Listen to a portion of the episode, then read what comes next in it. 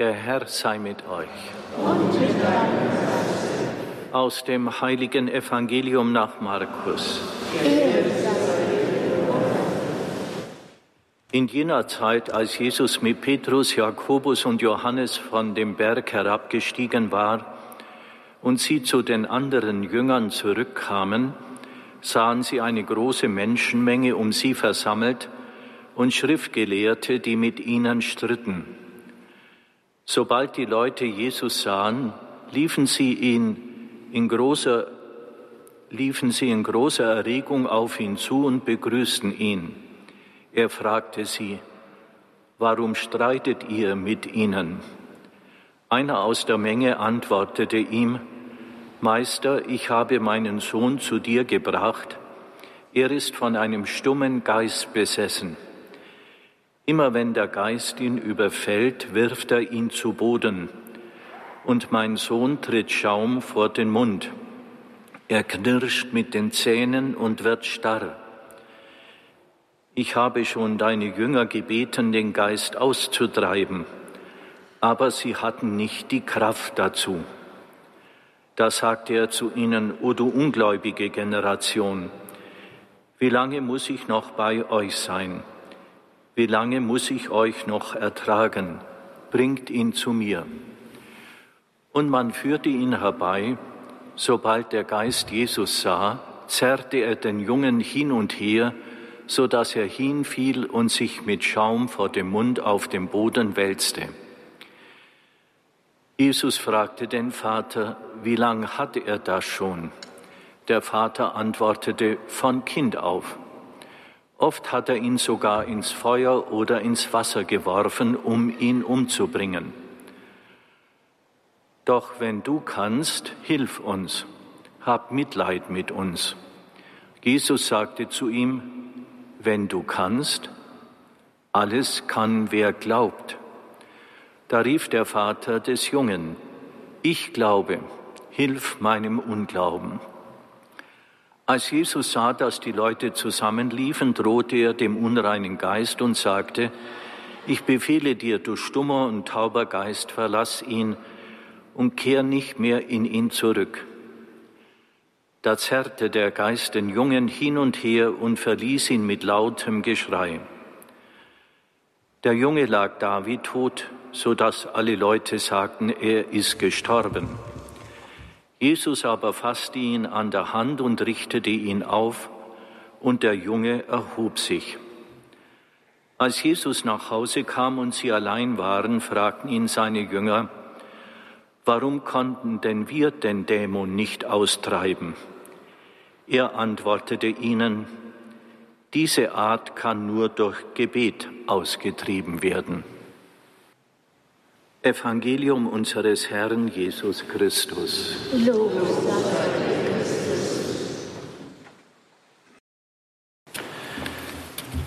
Liebe Gemeinde hier in St. Nikolaus, liebe Schwestern und Brüder, die Sie über Radio Horeb mit uns verbunden sind. Wir hören heute ausgerechnet am Rosenmontag im heutigen Evangelium von einer Dämonenaustreibung das Evangelium entspricht der Leseordnung des heutigen Tages. Medizinisch könnte man eine Epilepsie diagnostizieren, aber darum kann es nicht gehen, dass ich oder dass wir hier gleichsam einen ärztlichen Befund erstellen. Ich jedenfalls kann das nicht und es würde auch weit meinen Wissenshorizont überschreiten.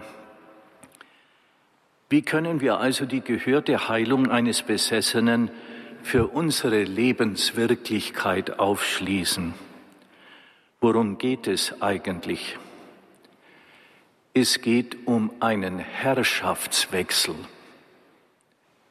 Stelle ich also für mich und stellt dann jeder von uns sich diese Frage, was beherrscht mich eigentlich?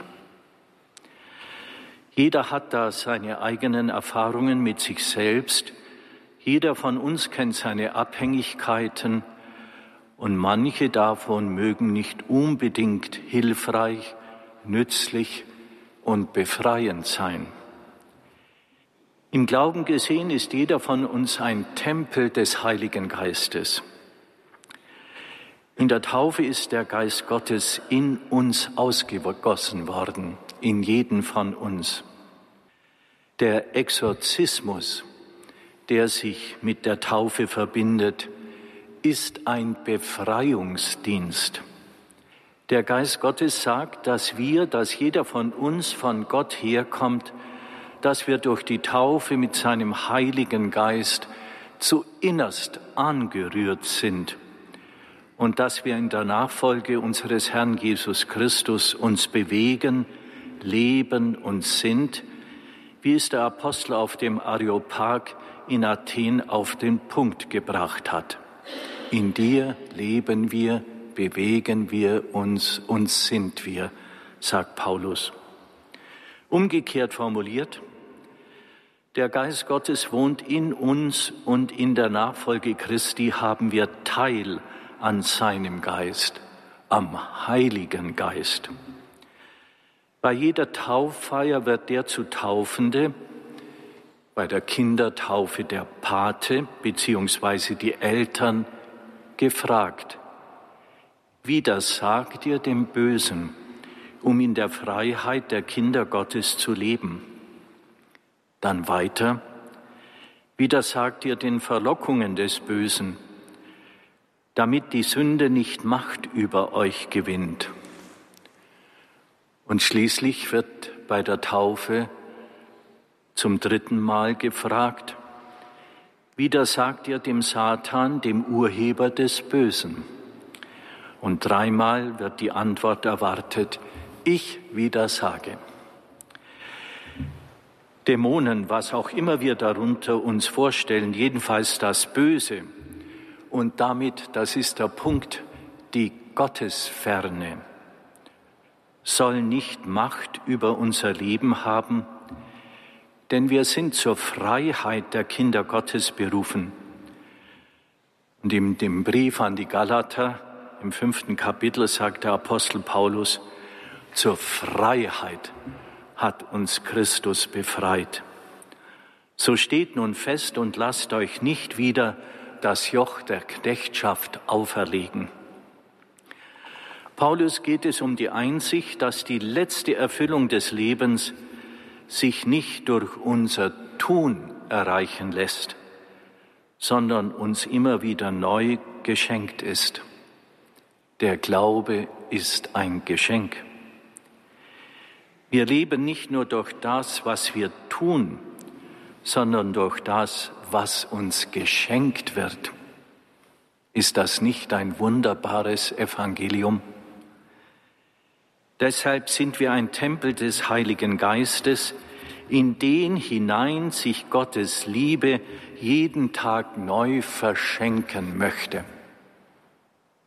Was für ein Lebensgefühl. Jeden Tag will sich Gott neu an jeden von uns verschenken.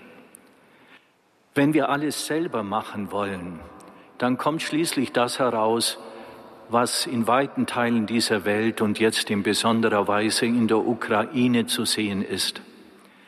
Gewaltsame Zerstörung um der eigenen Macht willen. Auch Erdbeben zerstören wie wir jetzt in der Türkei und in Syrien sehen mussten. Aber gleichzeitig sehen wir dort auch eine weltweite Solidarität, erleben wir eine überragende Hilfsbereitschaft. Durch das Evangelium und in der eucharistischen Gabe werden wir immer neu mit dem verbunden, der das unendliche Geheimnis Gottes als seinen Vater bezeichnen kann in der Gemeinschaft mit ihm, in der Gemeinschaft also mit Jesus Christus, in der Kommunion mit ihm, wird unser ganzes Leben, auch dort, wo wir unsere Schwachstellen haben, mit der Gegenwart Gottes erfüllt. In ihm leben wir, bewegen wir uns und sind wir. So im 17. Kapitel der Apostelgeschichte. Diese Gottverbundenheit ist es, die uns frei macht. Die Gottverbundenheit. Sie fesselt nicht, sie bindet nicht, sie macht frei. Die Freiheit der Kinder Gottes, was bedeutet das? Zunächst und ganz naheliegend die Freiheit vom eigenen Ich, aber vielmehr noch die Fähigkeit, glauben zu können. In unserem Evangelium geschieht die Heilung durch die Kraft des Glaubens. Jesus sagt dem unglücklichen Vater des von einem Ungeist besetzten, besessenen Kindes, alles kann, wer glaubt. Und der Vater antwortet, ich glaube, hilf meinem Unglauben. Es geht also nicht nur um die Heilung eines kranken Kindes, es geht um die Heilung seines Vaters. Es geht um unser aller Heilung, die dann erfolgt, wenn wir glauben können. Stellt sich die Frage, was ist Glauben? Viel mehr als nur ein für wahr. Das griechische Wort Pistis aus unserem Text heute meint nicht das Glauben von bestimmten Sätzen.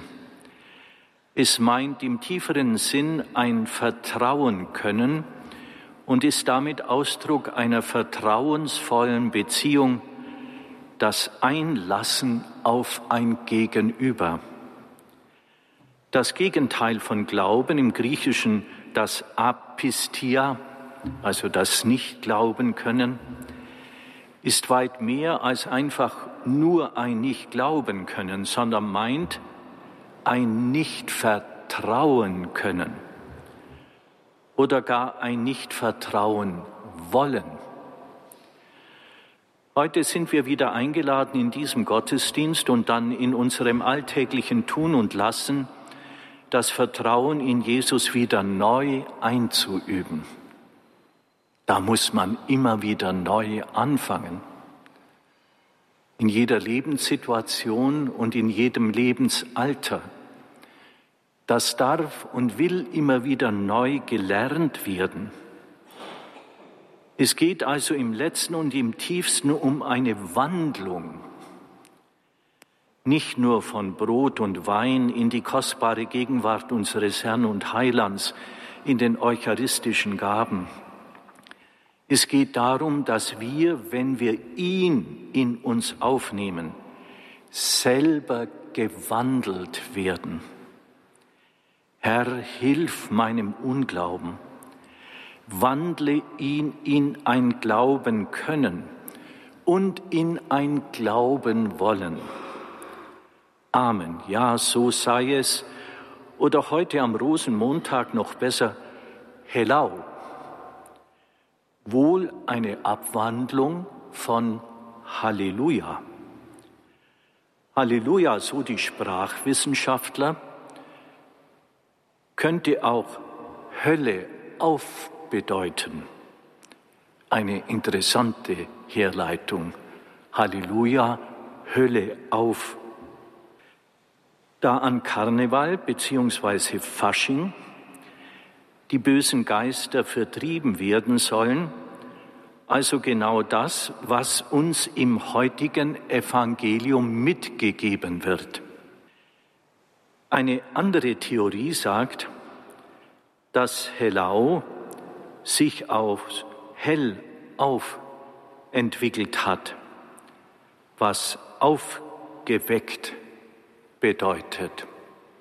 Also wirklich statt Amen heute Hellau. Aufgeweckt sein, aufgeweckt leben.